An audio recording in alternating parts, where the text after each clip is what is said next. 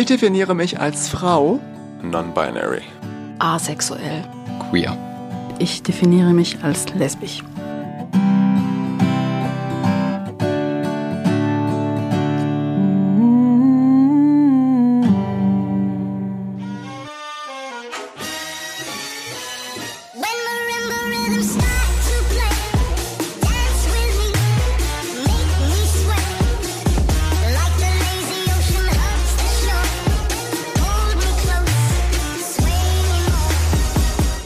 Ich heiße Eyal.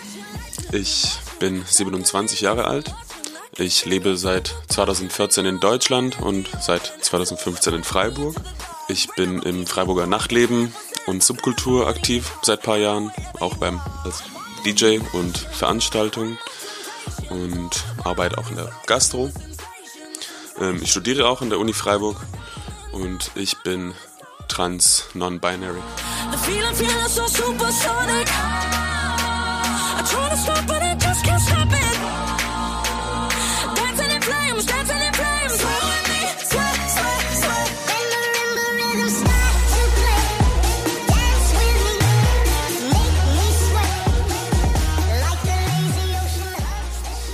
Ja, schön, dass du dabei bist. Schön hier zu sein. Trans non-binary. Also wir hatten jetzt schon zwei Personen, die sich als non-binär bezeichnet haben. Du sagst, ich bin trans non-binary. Was heißt das genau? Ähm, also ich bin nicht binär und trans für mich gehört auch dazu, weil ähm, trans sein bedeutet für mich ähm, das Geschlecht, der bei mir äh, bei der Geburt zugewiesen wurde, entspricht nicht, ähm, was ich bin.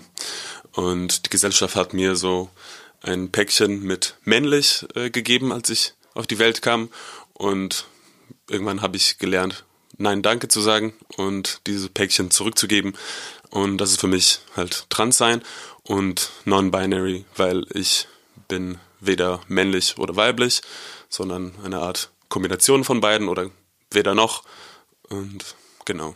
Du bist schon der, oh Gott, ich glaube der dritte in unserer Reihe, der sich so definiert. Mhm. Aber der erste, der bei seiner Geburt als männlich äh, identifiziert wurde. Also du hast ja wahrscheinlich nicht von klein an dieses Bewusstsein über dich gehabt. Du hast es wahrscheinlich auch nicht gelernt von deinen Eltern, dass du das bist. Das heißt, seit wann sagst du das über dich? Ich bin non-binär. Ähm, also diese Definition von non-binär ist tatsächlich eine Sache, die mir auch relativ neu ist. Ähm, also den Begriff kannte ich schon seit ein paar Jahren, aber dass ich mich wirklich mit diesem Begriff irgendwie identifizieren kann, ähm, das ist erst so seit einem sieben, acht Monaten, glaube ich. Also noch so super frisch Mhm. und vielleicht auch noch im Prozess, oder? Voll. Also ich, ich glaube auch, ich bin auf jeden Fall in, mitten in einem Prozess. Und ich habe auch das so für mich ein bisschen entdeckt, dass ich vielleicht nicht unbedingt ein Ziel habe in diesem Prozess. Also es ist jetzt nicht, dass es einen Punkt gibt, wo ich auf jeden Fall ankommen möchte, sondern einfach schaue, dass ich mich immer wohl fühle, wie ich jetzt, äh, wie ich mich jetzt fühle. Und das heißt, davor hast du dich als Cis-Mann gesehen und irgendwann gemerkt, das ist es nicht ganz. Mhm. Also ich habe jahrelang mich als Cis-Mann präsentiert, definiert, obwohl nach innen wusste ich einfach immer, dass irgendwas passt dann nicht ganz genau zu der gesellschaftlichen Erwartung von Cis-Mann, Sachen, die ich nicht erfülle oder nicht erfüllen möchte. Und für eine lange Zeit habe ich einfach den Begriff von Männlichkeit für mich dekonstruiert oder dann wieder konstruiert, wie es mir passt. Ähm, also eine Art von Männlichkeit, die jetzt nicht äh, Mainstream-Normen entsprechend ist. Ähm, und das hat für eine Weile auch gepasst, aber ich habe ich hab gemerkt, dass wenn ich von diesen Begriffen, von diesem Cis-Sein, äh, wenn ich das loswerde, fühle ich mich eigentlich viel wohler ähm, in allem, wie ich mich definiere oder wie ich mich präsentiere und so.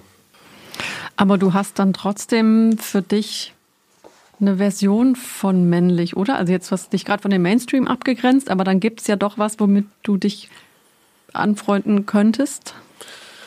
Ich glaube, mittlerweile sehe ich das nicht mehr als ähm, Eigenschaften oder Gefühle, die männlich oder weiblich sind. Ich glaube, das habe ich für eine Weile auch tatsächlich so gesehen, dass ich jetzt gesellschaftlich gesehen in mir Sachen verkörper oder Eigenschaften habe, die gesellschaftlich gesehen werden als männlich oder weiblich und ich habe sowohl als auch.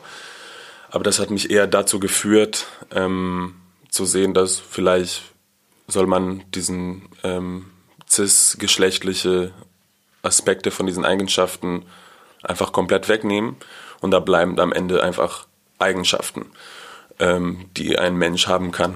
Und diese Eigenschaften machen mich hier dann nicht zu einem Mann oder zu einer Frau, sondern einfach zu einem Mensch, ähm, der nicht, eben nicht binär ist.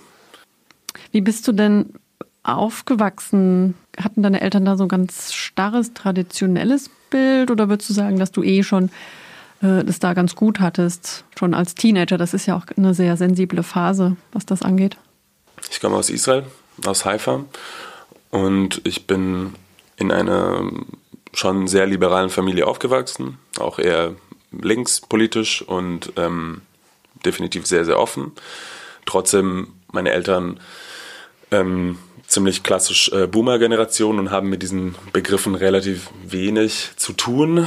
Ähm, die sind aber auf jeden Fall generell sehr offene Menschen.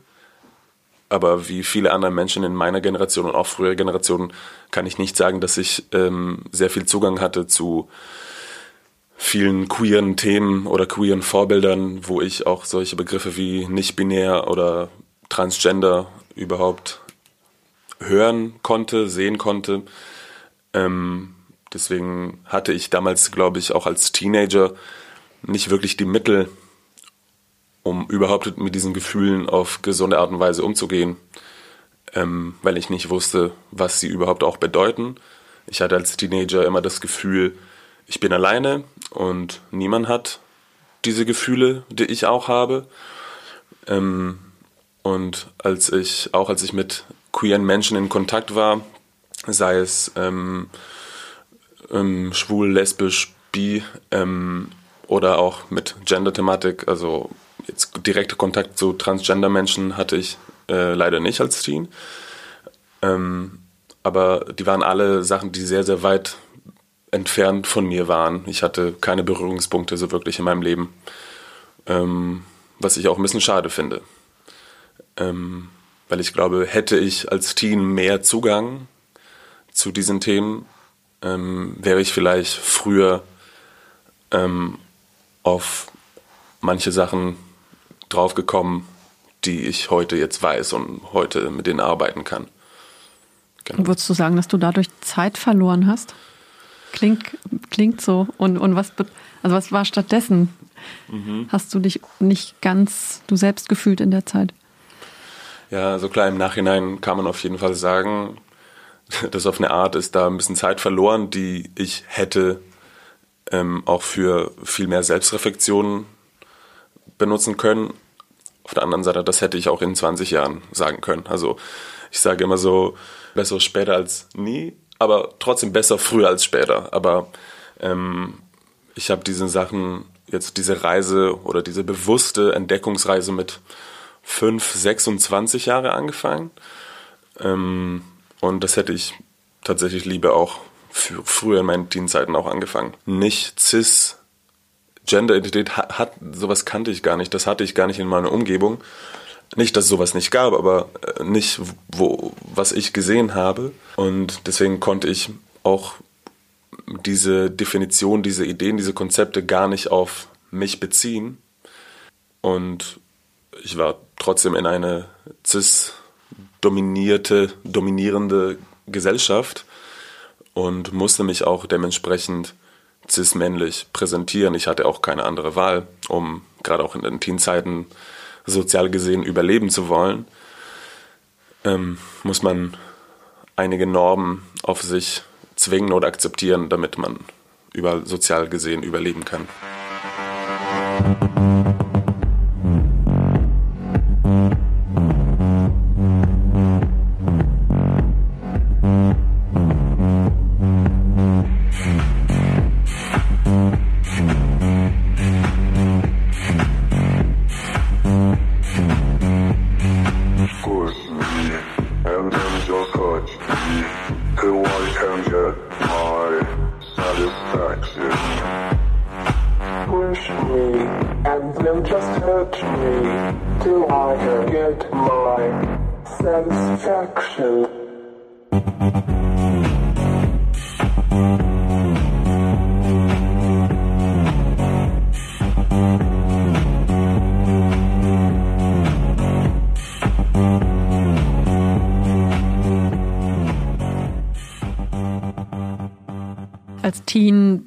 Wusstest du ja auch gar nicht, was wäre die Alternative. Also du hast gemerkt, hm, irgendwie bin ich ein bisschen anders, aber ich weiß auch nicht, was, was ich tatsächlich bin. Es gab keine Role Models.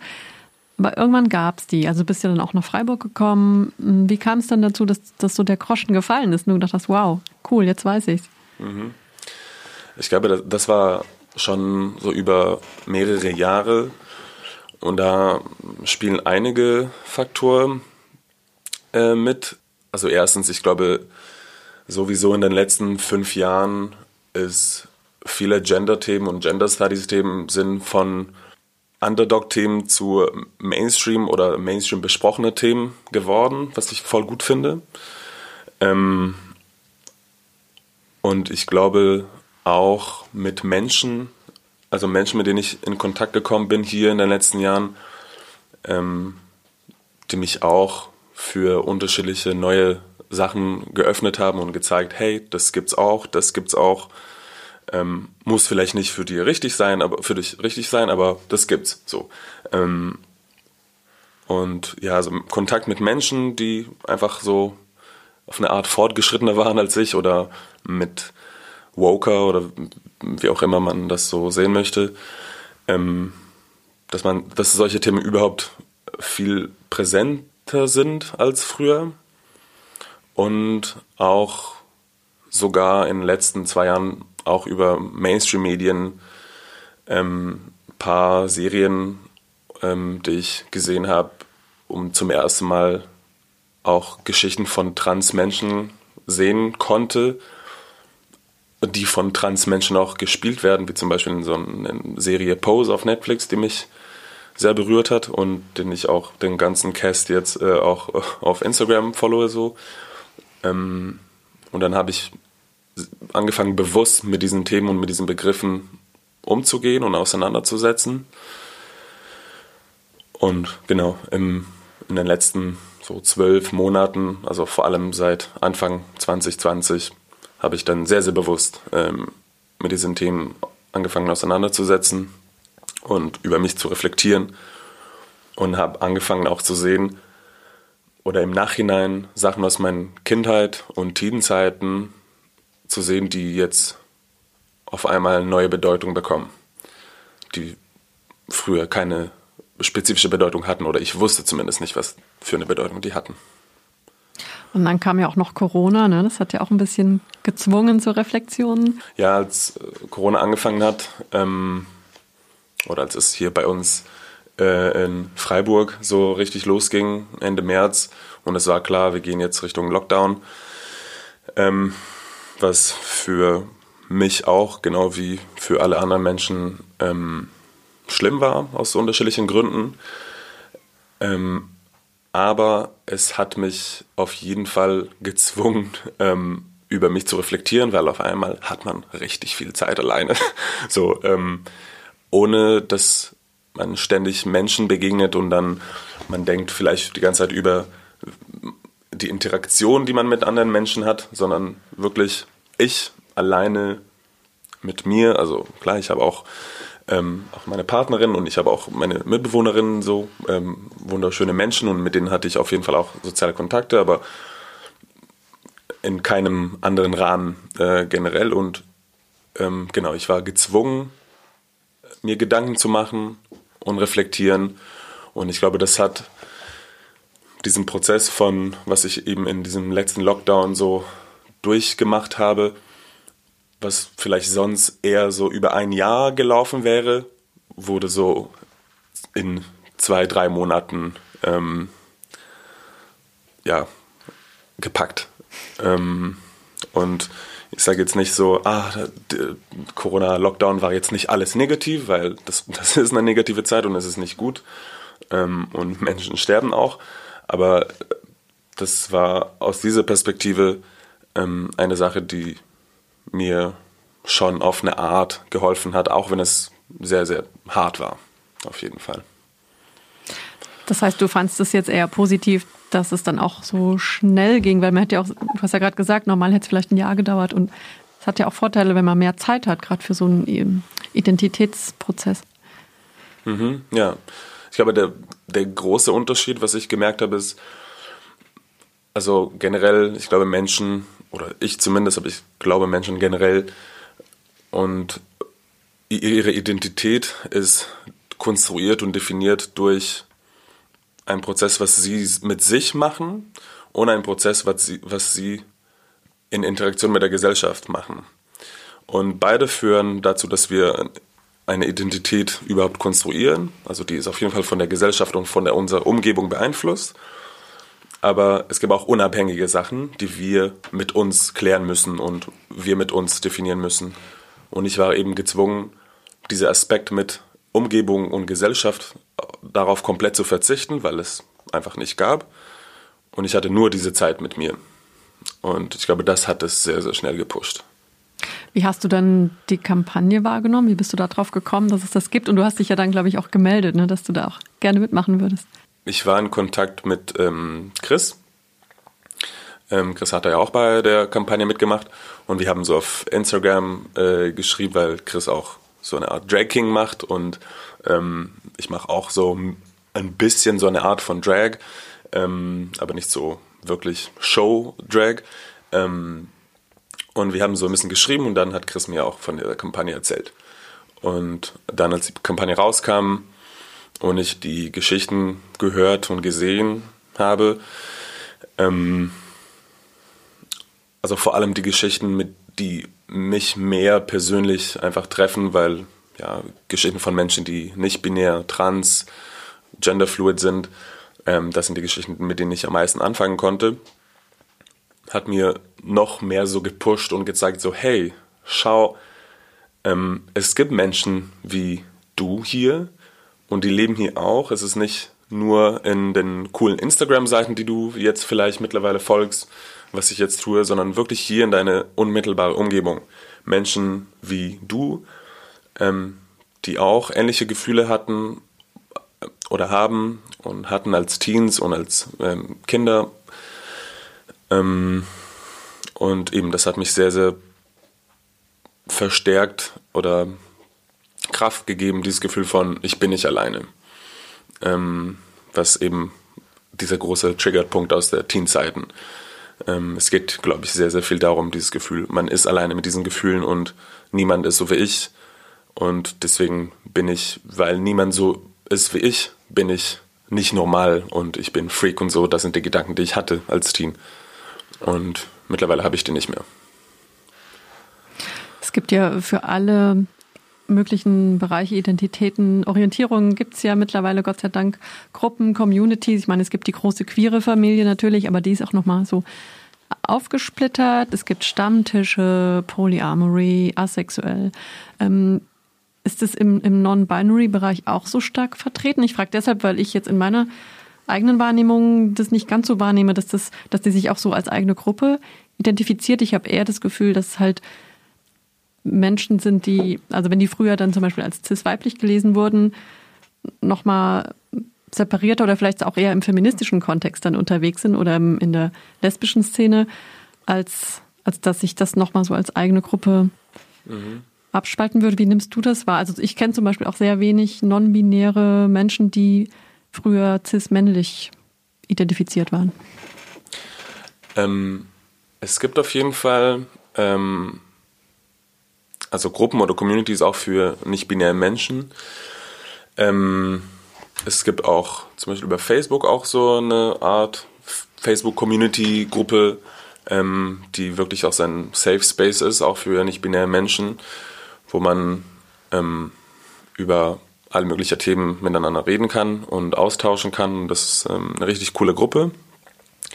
Ähm, die, ist, die ist privat, also man kommt da schon rein, wenn man irgendwie von dem Thema wirklich betroffen ist, weil es muss ja auch so ein Safe-Ort bleiben für nicht-binäre Menschen. Ähm, und es gibt ja auch jetzt in Freiburg von Transall gibt es diesen Non-Binary Stammtisch, äh, wo ich einmal war jetzt ähm, im Sommer, ähm, weil ich leider relativ, also ziemlich spät davon mitbekommen habe oder ähm, das herausgefunden habe, dass sowas gibt. Und dann, ähm, weil die Zahlen, äh, Corona-Zahlen wieder äh, gestiegen äh, wurden, dann muss es erstmal äh, Pause geben. Ähm, und da auch bei diesem Stammtisch habe ich auch gesehen, also da sind ähm, unterschiedliche Menschen, die sich äh, als nicht binär definieren und teilweise auch Menschen, ähm, die auch in feministischen, feministischen Kreisen sich bewegen äh, oder teilweise in feministisch-lesbischen lesbischen Kreisen sich bewegen. Ähm, es ist aber jetzt in dem Sinne kein Ersatz für Austausch mit anderen nicht-binären Menschen, weil die Themen sind teilweise einfach unterschiedlich und es ist völlig okay. Ähm, ich glaube, es gibt auch in Freiburg auf jeden Fall eine Community. Ähm, wie ich das jetzt so sehe, die ist nicht so sehr organisiert ähm, im Sinne von so eine Einrichtung oder eine klare Einrichtung für nicht-binäre Menschen in Freiburg, aber wie gesagt, Transall ist eine Orga für Transmenschen und nach ihrer Definition und auch nach Definition von einigen nicht-binären Menschen, nicht von allen, ähm, die sehen sich auch als Transgender. Ähm, und deswegen ist Transall auf, auch, auch, auf jeden Fall eine Adresse für nicht-binäre Menschen. Ähm, aber ich glaube auf jeden Fall, dass es auch mehr geben könnte. Und ähm, ich bin auch motiviert, da mitzumachen und ähm, weil es mir wichtig ist. Bist du, bist du auch jetzt schon politisch aktiv oder denkst du, du könntest das mal werden? Weil das ist ja auch noch ein sehr wichtiger Kampf, der da ausgefochten werden muss. Also Stichwort ähm, divers im, in offiziellen Dokumenten, äh, Toiletten. Das sind ja noch ganz viele Bereiche, wo es einfach so krass binär ist. Mhm. Und was ja non-binäre Menschen äh, enorm stört, zu Recht. Ja. Die Art Aktivismus, die ich jetzt betreibe, läuft hauptsächlich über sozialen Netzwerken, also über mein Instagram, weil da kann ich ähm, viel sagen und Menschen bekommen das mit, ohne dass jetzt ähm, es Corona jemanden gefährdet oder so. Deswegen finde ich das jetzt zurzeit auch gut. Ähm, aber es ist mir schon wichtig, da mehr zu machen, also so Queer Activism und vor allem auch eben ähm, Non-Binary ähm, Aktivismus mehr in die Richtung zu gehen. Das interessiert mich schon und ich bin da schon motiviert. Und ich kenne auch andere Menschen hier in Freiburg, die auch motiviert sind und auch Bock haben, da mehr zu tun. Ähm, ich glaube, es ist auch eine Zeit von, also eine Frage von Zeit, ähm, wann das kommt und wie viel Zeit ich da investieren kann. Aber solange es meine persönliche, ähm, solange ich das containen kann und es meine Psyche nicht belastet und dass der Stress davon mich nicht persönlich belastet, ähm, kann ich mir auf jeden Fall vorstellen, da mehr zu machen. Man muss aber immer auch gucken, dass ähm, es für die Person, die sowas macht, auch nicht zu viel wird, weil dann ist es nicht mehr produktiv.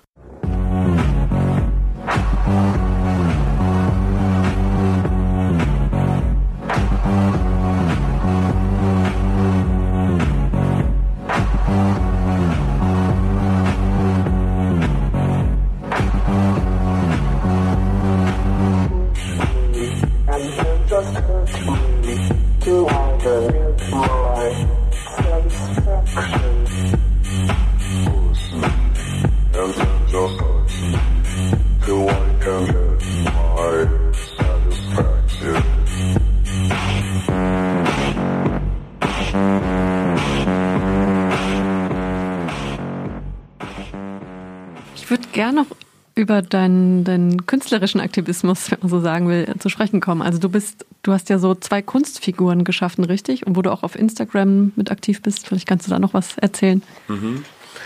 Also ich bin, ähm, ich bin DJ schon seit ein paar Jahren in Freiburg und schon seit ein paar Jahren lege ich auch auf unterschiedlichen Partys in Freiburg auf. Hauptsächlich in der Techno, äh, Deep House, Downtempo-Szene. Ähm, und mein DJ-Name war jahrelang Apollo Plastic. Ähm, und Anfang des Jahres hatte ich Bock, weil ich eben Interesse hatte, auf eine Art so Drag zu machen, dachte ich so, hm, das wäre cool, mal auch aufzulegen in Drag. Aber dann möchte ich mich jetzt nicht mehr Apollo Plastic nehmen, sondern Athena Plastic, weil ich dachte, haha, das ist sehr witzig. Äh, ist auch. Ähm, aber genau, dann habe ich angefangen, ähm, auch als Athena-Plastik aufzulegen. Musikalisch gesehen ist da jetzt kein großer Unterschied, aber es ist einfach so, eine, so ein Statement in meinen Augen von so, hier, ähm, queer Menschen legen auch auf und es gibt auch queer DJs und es gibt auch Trans-DJs und nicht-binäre DJs. Ähm, so, hey, ich bin, ich bin hier eins. Und ähm, dadurch habe ich auch angefangen, eben über mein Instagram mehr und mehr zu posten und mehr ähm, auf eine Art Aufklärung Arbeit zu machen, gerade auch ähm, um Themen von ähm, Transidentität und Non-Binary-Identität äh, mehr Inhalt äh, zu schaffen und zu promoten, weil es mir einfach wichtig war. Und es ist jetzt nicht so klassisch Drag Queen ähm, ähm, wie so Lip-Syncing und Drag Queen Shows, das mache ich nicht. Meine Art Drag in Anführungszeichen ist einfach ähm, hinter dem DJ-Pult zu stehen und auflegen während einer Party, wo alle tanzen und Spaß haben und unter dem Motto Transphobie wegbassen. Das ist auch ein Hashtag, was ich in meinem Instagram und auch auf Soundcloud benutze. Äh, ich glaube, ich bin auch die erste Person, die das benutzt, soweit ich das verstanden habe. Ähm, aber das sagt schon viel. Das ist so, ich nutze auf eine Art diese Bühne aus. Also diese ähm, Bühne, die ich jetzt schon eh schon hatte als DJ hier in Freiburg. Ähm, man, man kannte mich schon teilweise in dieser Szene als DJ. Und dann habe ich angefangen, wenn ich schon diesen Platz und diese Bühne habe, dann kann ich da auch schon meine Messages ähm, da promoten und zeigen. Heißt das, dass Apollo gestorben ist oder trittst du auch ab und zu noch als Apollo Plastik auf? Auch. Ähm, also mit, man kann es vielleicht so sehen, wenn ich nicht in Drag bin, dann ist es Apollo Plastic, aber es ist nicht, dass Apollo Plastic dann, also wenn Athena Plastic so Drag und vielleicht auf eine Art hyper feminin ist, ähm, wie halt Drag manchmal ist, oder Drag Queen äh, manchmal sind, ist jetzt Apollo Plastic nicht das Gegenteil. Also ist definitiv jetzt nicht hyper maskulin, weil ähm, diese Männlichkeit, das hatte ich schon 25 Jahre meines Lebens gemacht. Das reicht mir erstmal. ähm, ich habe jetzt äh, nicht kein Bedürfnis, da irgendwas zu mich so männlich zu präsentieren, weil das hatte ich eben, habe ich schon lange gemacht, weil ich keine Wahl hatte auf eine Art.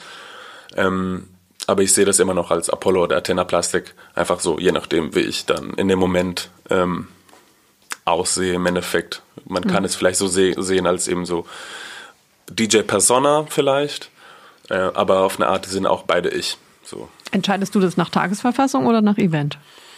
Ähm, beides. Also zum Beispiel beim letzten CSD in Freiburg, ähm, Kundgebung CSD am Platz der Alten Synagoge, da habe ich auch aufgelegt als Athena Plastik, weil ich dachte, komm, es ist CSD und ähm, ich hatte einfach Bock, mich so ähm, schön zu machen und Corsage zu laufen und äh, Rock anziehen und Perücke und Make-up. Ich bin mittlerweile ziemlich gut im Make-up geworden in relativ kurzer Zeit. Ähm, und genau, da habe ich eben in Drag aufgelegt. Ähm, aber ich hatte auch zum Beispiel an dem Tag am CSD die Farben, die ich anhatte. So eine gelbe Perücke, so weiße Lackstiefel, ähm, schwarze Klamotten und dann so einen lilan äh, Umhang oder so Cape.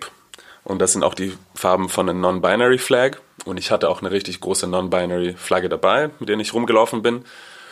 Und viele Menschen kamen auch zu mir bei der Kundgebung und haben gefragt, ah, was ist das für eine Flagge? Also teilweise auch Leute, die einfach da waren, die gar nicht auch mit CSD was hatten und haben einfach gefragt, was das für eine Flagge ist, weil sie das nicht kennen. Und ich habe dann erklärt, ähm, was ich auch voll cool, cool fand, weil eben Sichtbarkeit ist sehr wichtig, wie wir wissen. Ähm, und da habe ich auch gesehen, dass auch ähm, Menschen, die da beim CSD waren, also für CSD, auch dann zu mir kamen und teilweise auch junge Menschen, ähm, ich würde sagen auch Teens, äh, die mit mir auch äh, teilweise Bilder machen wollen und das fand ich voll süß. Ähm, und die sind auch jetzt teilweise Teens, die ich auch auf eine Art als vielleicht nicht binär gelesen habe. Das ist natürlich meine Interpretation von, dem, von der Situation. Aber auf eine Art hatte ich da so ein bisschen das Gefühl, ich laufe hier, ich bin auch dann mit den High Heels 2,10 Meter zehn groß und mit der Flagge und ich präsentiere hier etwas, was niemand hier übersehen kann, weil physisch kann man das nicht übersehen. Mit der Flagge ist es dann drei Meter ungefähr.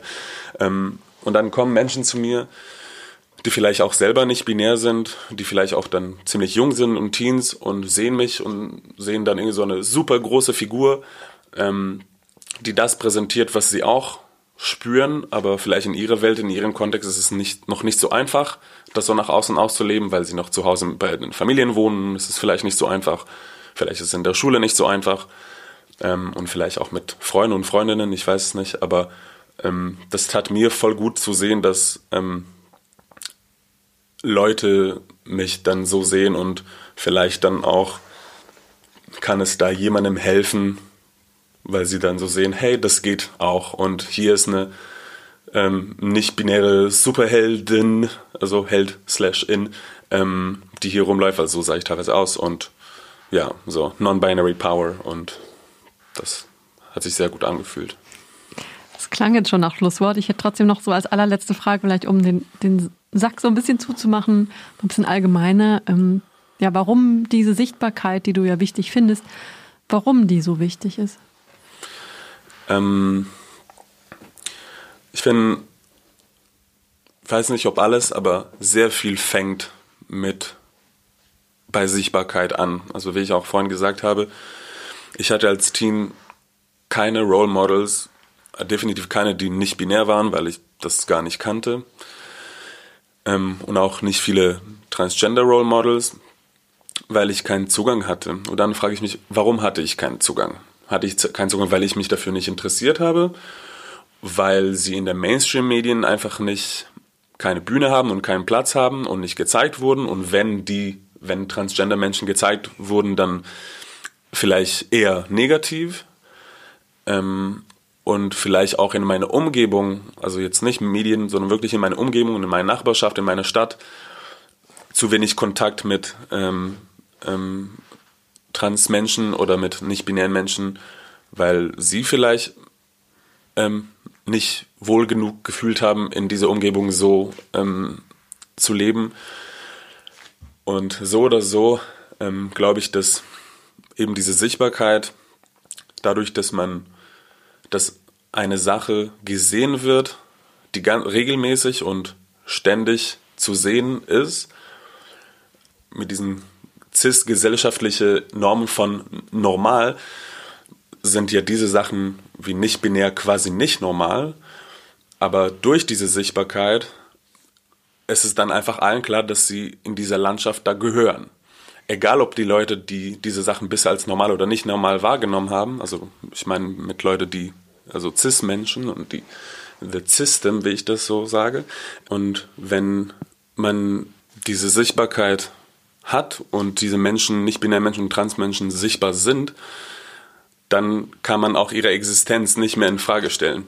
Deswegen finde ich das extrem wichtig zu sagen so, hey, wir sind hier und wir haben keine Angst mehr vor euch und wir wollen uns nicht mehr verstecken, weil das haben wir genug gemacht und lange Zeit gemacht und wir waren das hat uns fertig gemacht und jetzt haben wir keinen Bock mehr drauf. Und jetzt wollen wir hier mitten auf Platz der alten Synagoge stehen mit äh, zwei, mit zehn Zentimeter High Heels und äh, Flagge und was auch immer und sagen so, we're here, we're queer und so, wir bleiben hier. Wir gehen nirgendwo hin. Yes. Okay. Ja, ich danke dir sehr, Jal, für dieses Gespräch. Danke dir. Sichtbar in Freiburg, ein Projekt von Fluss e.V. und Radio Dreieckland. Fotos von Severin Poti.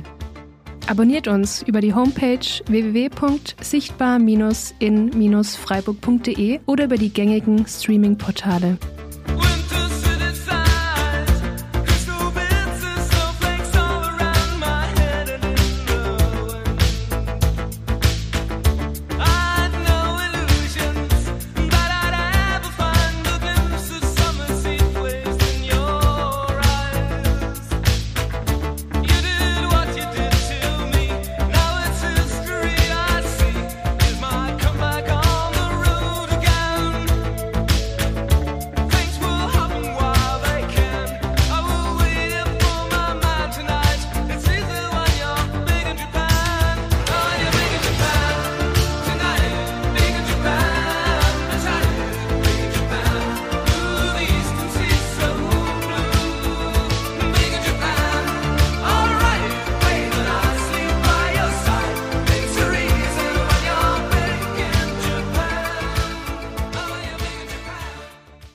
Freundlicher Unterstützung vom Aktionsplan für Akzeptanz und gleiche Rechte des Landes Baden-Württemberg.